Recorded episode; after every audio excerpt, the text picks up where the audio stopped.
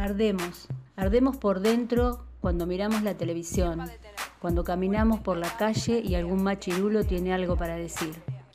Cuando en el trabajo ya no toleramos los chistes misóginos, homoodiantes, transodiantes, cuando te das cuenta de quien tenés al lado no tiene ninguna intención de preguntarse por sus privilegios.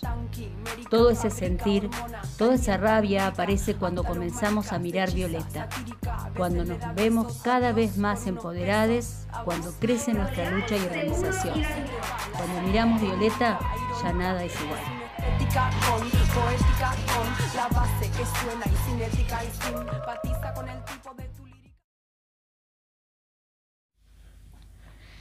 Siempre viví rodeada de plantas, grandes, pequeñas, con flores, con espinas, con colores y muchas formas.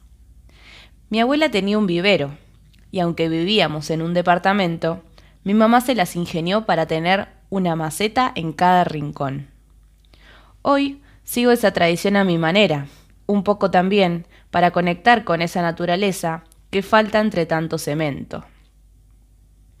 No solo me gusta cuidarlas en macetas, sino que son parte de mi medicina, cosmética, saumos y té, rituales que voy aprendiendo junto a mis compañeras.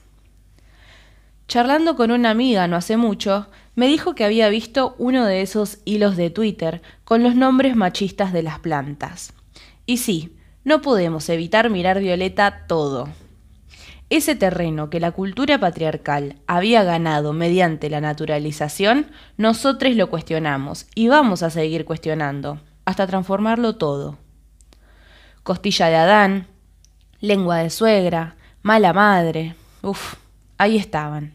En el jardín de mi abuela, en la maceta de casa, esos nombres populares, reforzando estereotipos, ideas arcaicas, todo eso que ya no más. Pero como siempre, esa otra historia, que es menos conocida, me llegó del sur. De otra amiga, brujita, sabia, que me contó de una médica y escritora, Adriana Marcus, que escribió un libro sobre el origen del nombre de otras flores, como Melisa, Rosa, Margarita, para revalorizar sus historias. Y ahí la indignación se transforma en potencia, esa que te nace adentro cuando ves que estamos conectados, que estamos escribiendo otra historia, plantando nuevos sentidos, esas semillas que florecerán rebeldía.